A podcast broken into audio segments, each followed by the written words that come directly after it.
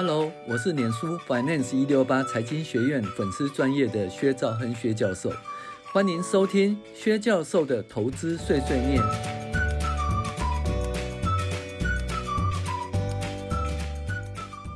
各位网友，大家好，我是薛兆亨薛教授。那今天跟大家讨论财报怪谈第二十五集：存货跌价损失的奥秘。嗯，洗大澡，然后塞蓬蓬喽。那存货的神秘力量啊，很多人认为存货很多不好，其实存货是两面刃。当存货当原物料价格上涨时呢，囤货是可以赚大钱的。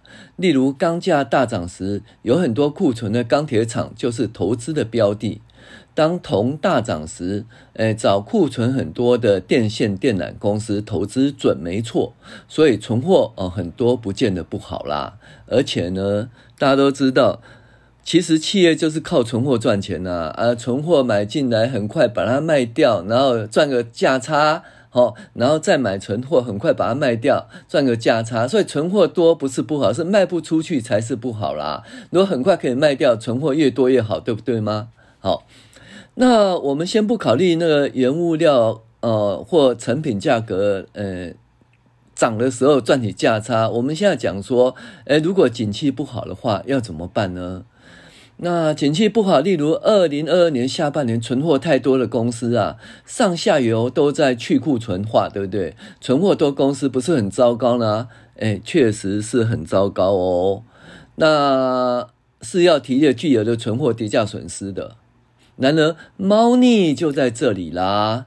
洗大澡压股价，没多久，没多久就出现狗熊欢。你知道什么叫狗熊欢吗？熊市就是股价往下压得很低很低，狗熊欢就是什么呢？就是触底然后大涨的意思啦。哈。那就是先把呢，先一个怎么提列巨额的存货跌价损失。然后就让财报就变得不好，反正景气不好，大家都不好嘛，对不对？那你提你提存货跌价损失，我也提存货跌价损失，你也不能讲说我经营不好，就景气不好，对不对？大家都这样子啊，所以我就让他怎样，让他洗干净一点，我存货跌价损失给他提得干干净净的。那于是呢，那一季的财报就相当的不好看。那。那一季的财报相当的不好看呢，就会发生什么事情呢？嗯，大家都知道啊，诶，存货很多啊，体内财报损失啊，这家公司要去库存啊，那去库存呢，呃，景气不好啊，所以股价就不好，对不对？可是没多久呢，就出现狗熊欢哦。我们来讲一个例子好啦，那就有一家公司啊，嗯，石化业好啦，那。他遇到哈，这原油价格呢，在五十三块美元的时候呢，公司成品及原物料价格的偏高啊，那市场销售也不佳，那甚至卖出的产品售价可能低于变动成本啊，那这种东西呢，基本上呢，低于变动成本是不应该要销售，因为越卖赔越多，对不对？所幸这时公司都采取了降产或停工。或工厂检修的方法，待市场反转时，或公司回到正常利润不亏损时，才会开车提高生产量。哈，那这家公司呢，在原油价格五十三块钱的时候，那就年底呀、碰到上年度啊报表的结算。那依照以往的经验呢、其实公司大概有一个预测了。哈，他觉得说石油价格。有很大的几率会反弹哦，于是呢，反正大家景气都不好嘛，对不对？我干脆一次让它烂到底，烂到底以后呢，下回石油价格反弹的时候，哎，我就有办法这个什么，哎，触底欢喽，哦，对不对？狗大狗熊欢，对不对？好，那公司就提列存货跌价损失了哦，那这个提列。跌价损失呢？他提了多少呢？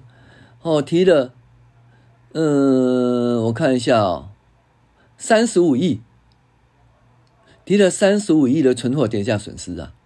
哦，哎，没多久，没多久，其实也不是没多久。你想想看到，第四季的财报是在什么时候认列？三月底，对不对？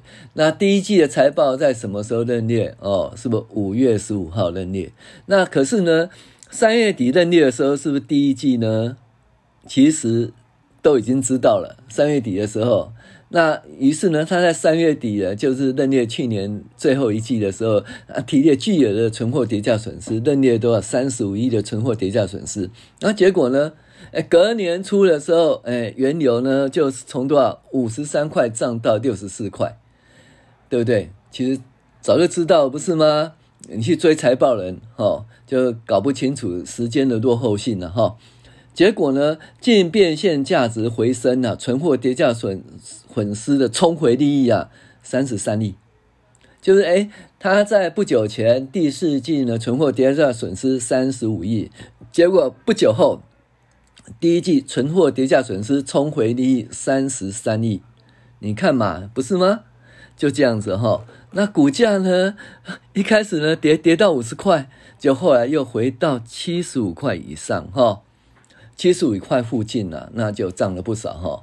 那这就是猫腻，所以呢，你在呃，对于那个存货跌价损失、景气不好的时候，就不能够去看它的那个财务报表了哈，因为它可能会洗大澡哈。那如果因为财务到报表有落后性，如果你经常都是用这个。财报的资料库去搜寻啊，哦，营收多少，盈利多少，搜寻啊，因为衰退的公司，大衰退的公司，你根本没注意，没注意就惨了哦。为什么？你看从多少，从五十几块涨到七十块，七十五块，涨了多少？百分之五十，你就错失了这个标的哈。所以呢。存货跌价损失提很多，不见只是坏事然后。那因为还有一个什么存货跌价损失冲回的利益哦。好，我是薛兆亨薛教授，谢谢您的收听。